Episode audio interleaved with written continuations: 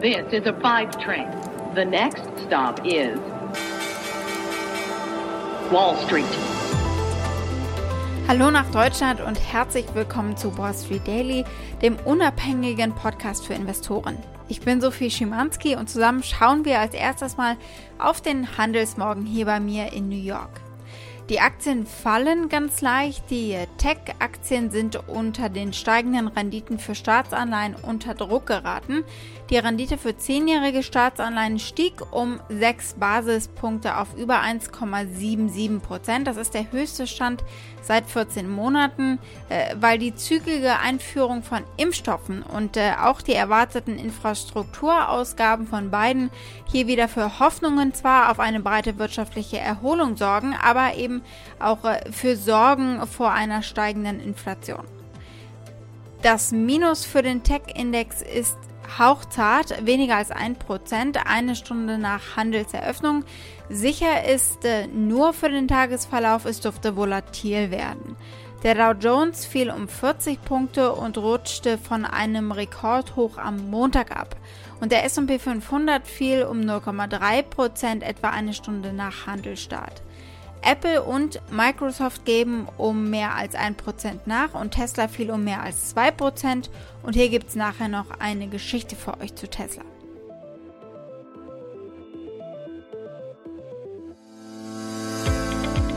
Der Dow Jones gestern gut aufgelegt, auch mit neuen Bestmarken. Am Ende sind die so ein bisschen zusammengebröckelt.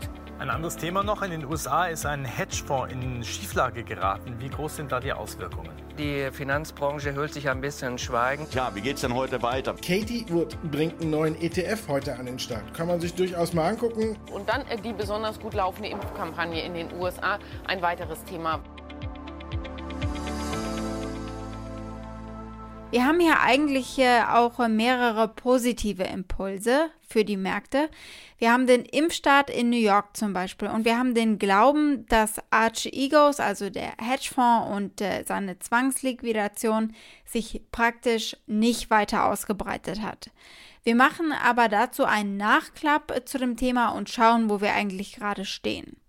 Dann schauen wir auf Volkswagen oder sollte ich vielleicht Volkswagen sagen. Das Unternehmen hat eine Pressemitteilung aus Versehen zu früh gepostet und da ist eben dieser neue Name aufgetaucht. Tesla hat Ärger mit Kunden und damit auch Ärger mit Anlegern. Wir schauen, was da los ist.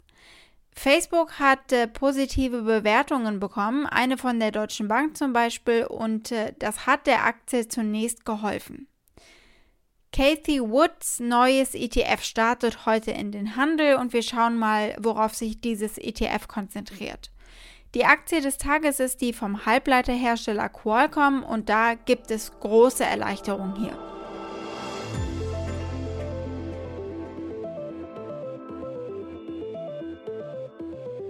Hier war gestern Abend noch ein bisschen uns kann keiner was anhaben Stimmung. Das ist natürlich ja auch trügerisch, aber genau eine solche Zuversicht ist eben auch eine selbsterfüllende Prophezeiung häufig. Die Verluste bei einzelnen Werten und äh, bei Bankaktien konnten dem Markt bis auf einen Schluck auf eigentlich nichts anhaben.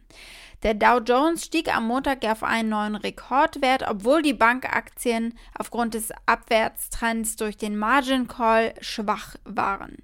Aktuell sind die Anleger wieder was vorsichtiger geworden mit Blick auf den Anleihenmarkt. Der WIX, das Angstbarometer, ist in den letzten Handelssessions angezogen, aber wir liegen immer noch bei etwa 20. Vor einem Jahr standen wir bei 60. Und dann geht hier auch noch das große Impfen los in New York. Ab äh, heute Morgen sind hier bei mir in New York auch äh, New Yorker ab 30 Jahren zugelassen, um sich zumindest einen Termin zu machen. Und ja, ich habe einen bekommen für Ostermontag. Es geht also voran und äh, die Anleger hoffen auf Normalität. Joe Biden sagt, Ende Mai sind dann alle geimpft oder stehen zumindest auf der Liste für einen Impfstoff. The more people who get vaccinated, the faster we're going to overcome this virus and get back to our loved ones, get our economy back on track, and start to move back to normal. We're now on track to have enough vaccine supply for every adult in America by the end of May. And I'm pleased to announce today, as a consequence of the stepped up process, that I've ordered and just outlined, this country will have enough vaccine supply, I'll say it again, for every adult in America by the end of May. By the end of May. That's progress, important progress. Ja, zurück zur Normalität. Das ist natürlich das, was hier viele Anleger hören wollen. Machen wir einen Nachklapp zu Arch Egos. Wir wussten gestern nicht, wie schlimm es die Schweizer Bank Credit Suisse getroffen hatte. Hier hatten wir noch keine Zahl im Gegensatz zu Nomura. Credit Suisse geht jetzt davon aus, dass ihr Verlust im Zusammenhang mit äh, der Implosion von Arch Egos Capital Management Milliarden betragen wird, heißt es. Und dann haben wir eine weitere große Bank, äh, die warnt vor möglichen Verlusten, auch wenn sie deutlich kleiner ausfallen als die von Credit Suisse. Es ist der Wertpapierarm von der japanischen MUFG und sie schätzen einen Verlust von rund 300 Millionen US-Dollar, die mit einem nicht identifizierten US-Kunden zusammenhängen. Mit Arch Egos äh, wird das zu tun haben, sagen anonyme Quellen. Die Wall Street muss nun äh, den Aufsichtsbehörden Rede und Antwort stehen, nachdem ihnen der Bill Huang Fonds um die Ohren geflogen ist. Die Börsenaufsicht, die SEC, hat Banken zu Besprechungen eingeladen, um zu erörtern, was diesen erzwungenen Verkauf ausgelöst hat. Und die FINRA äh, hat die Broker zu Kreditrisiken befragt. Arch Egos selbst hat sein Schweigen gebrochen und gesagt, es sei eine herausfordernde Zeit.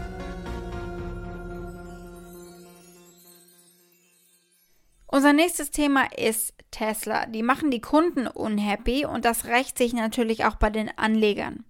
Das Unternehmen hat Kundenkonten zweimal belastet und damit Zehntausende von Dollar von ihren Bankkonten abgebucht ohne Genehmigung oder Warnung und äh, es scheint ziemlich schwierig zu sein, das Geld zügig zurückzubekommen. The night before, I got a call from them saying we just want to give you some details on your delivery and by the way, we think we double charged you. Hier berichtet ein Kunde auf CBS LA über das Erlebnis.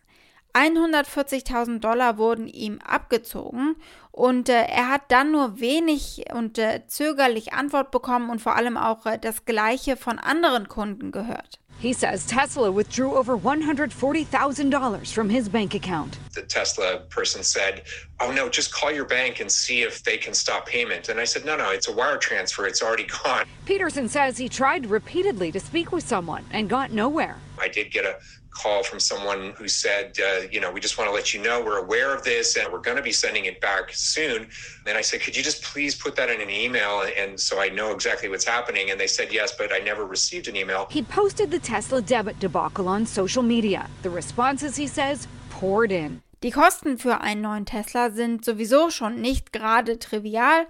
Für die von CNBC befragten betroffenen Käufer reichten die von ihren Konten abgezogenen Beträge von 37.000, das ist der Preis einer Basisversion der Model 3 Limousine, bis hoch zu 71.000, dem Preis eines Model Y Crossover SUVs mit Premium-Optionen.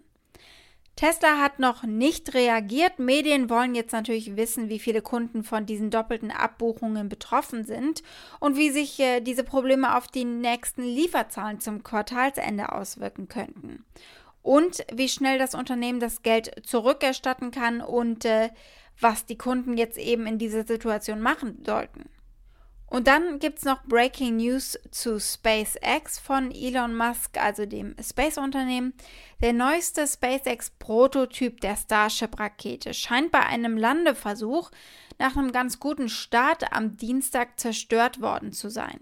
Der Livestream des Unternehmens über den Flugtest war frozen und äh, dichter Nebel um das Werk in Texas hat es den Zeugen schwer gemacht äh, zu sehen, was passiert war vor Ort. Werfen wir einen Blick auf die Tesla-Aktie eine Stunde nach Handelstart, die fällt um etwa 2%. Schauen wir als nächstes auf Volkswagen. Ja, richtig, nicht Volkswagen, sondern Volkswagen. Also da ist das K gegen ein T ausgetauscht.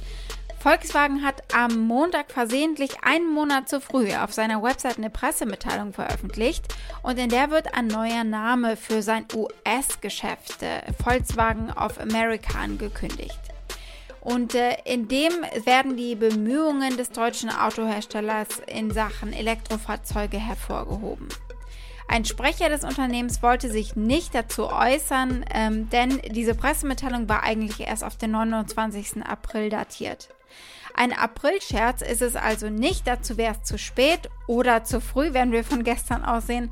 Das sagte dieser YouTuber hier, dessen Freunde ihm ganz aufgeregt getextet haben. When the news is breaking, my friends are texting me and I'm like, what's going on? It turns out that Volkswagen is changing its name to Volkswagen. They're swapping the K for a T to lead off their charge and how they're going to become an EV company. And uh, by the way, April 1st, Fool's Day, yeah, that's in a couple more days. Yeah, it's not April Fool's. In der Pressemitteilung heißt es, dass die Namensänderung voraussichtlich im Mai in Kraft treten wird und das Unternehmen hat gesagt, dass diese Änderung eben sozusagen eine Ode an den Umstieg der Investitionen in Elektromobilität sein soll. Es heißt auch, dass äh, das neue Logo bei allen EV-Modellen als äh, Außenlogo angebracht werden soll. Blicken wir auf das nächste Unternehmen auf Facebook. Die Aktie ist eine Stunde nach Handelsstart geklettert als einige der wenigen Tech-Aktien aktuell. Der Grund dafür, die Deutsche Bank hat äh, das Preisziel auf die Facebook-Aktie erhöht. Die Bank hat die Schätzungen für das erste Quartal und das gesamte Jahr angehoben und sie verweisen auf mehr Vertrauen aufgrund positiver Rückmeldungen der Anzeigenkunden, aufgrund positiver Daten zu Anzeigenpreisen und Ausgabentrends und auch basierend auf dem, was CEO Mark Zuckerberg so von sich gibt. Das Kursziel haben sie von 355 auf 385 US-Dollar angehoben. Äh, das ist ein Aufwärtstrend von 34 Prozent. Wer das Händchen von der Star-Investorin Cathy Wood bewundert, für den gibt es nun ein neues Anleihevehikel mit ihrem Stempel, also Made by Cathy Wood. Das ARC Space Exploration and Innovation ETF ist heute in den Handel gestartet. Dieser aktiv verwaltete Fonds wird voraussichtlich eben den Handel aufnehmen heute zum ersten Mal und dann in fast 40 Aktien in verschiedenen Bereichen der Weltraumforschung und Innovation investieren.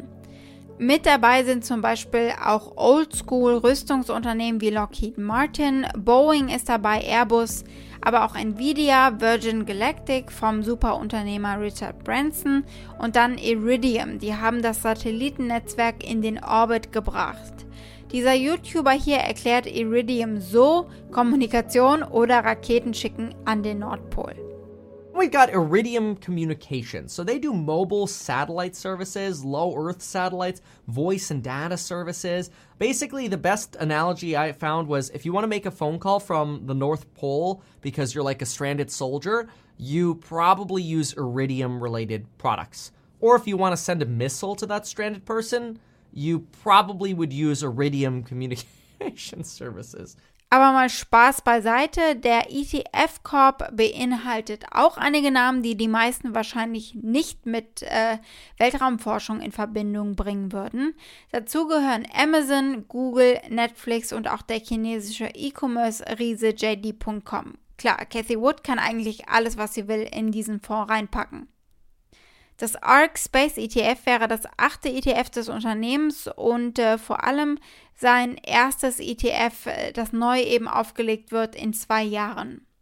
Und dieser Weltraumfonds kommt zu einem spannenden Zeitpunkt, äh, zu dem sich immer mehr private Raumfahrtunternehmen darauf vorbereiten, später in diesem Jahr entweder durch einen traditionellen IPO oder in einem SPEC an die Börse zu gehen. In den letzten sechs Monaten haben mindestens ein halbes Dutzend Raumfahrtunternehmen Spec-Deals angekündigt. Also es ist viel Bewegung in dieser Branche. ARC verfügt derzeit über fünf aktiv verwaltete ETFs, zwei Index-Tracking-ETFs und andere Vermögenswerte für institutionelle Anleger. Die sieben bestehenden Fonds verwalten insgesamt 45 Milliarden US-Dollar zusammengefasst nach 3 Milliarden US-Dollar Ende 2019, also auch ein enormes Wachstum hier. Alle aktiven Fonds von ARK erzielten 2020 dreistellige Renditen.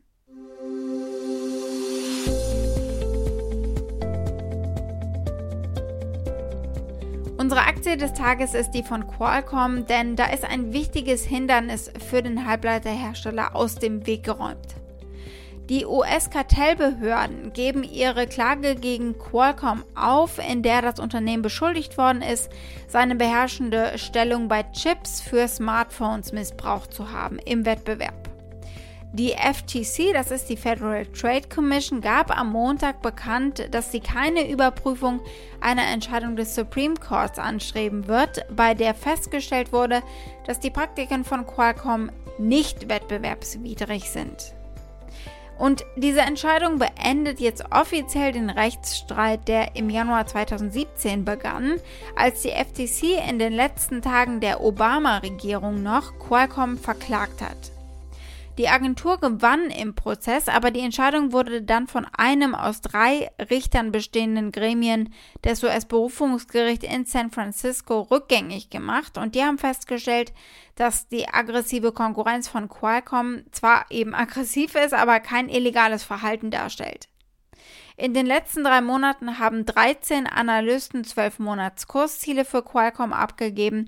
Das Unternehmen hat demnach ein durchschnittliches Kursziel von 175 Dollar etwa und äh, dieser aktuelle Durchschnittspreis entspricht einer Steigerung von 6,5 Prozent gegenüber dem vorherigen durchschnittlichen Kursziel. Der Aktienpreis von Qualcomm hat sich innerhalb eines Jahres verdoppelt. Wall Street. Und das war's mit Wall Street Daily für heute. Für Fragen oder Vorschläge erreicht ihr mich via E-Mail unter wall-street-daily at mediapioneer.com.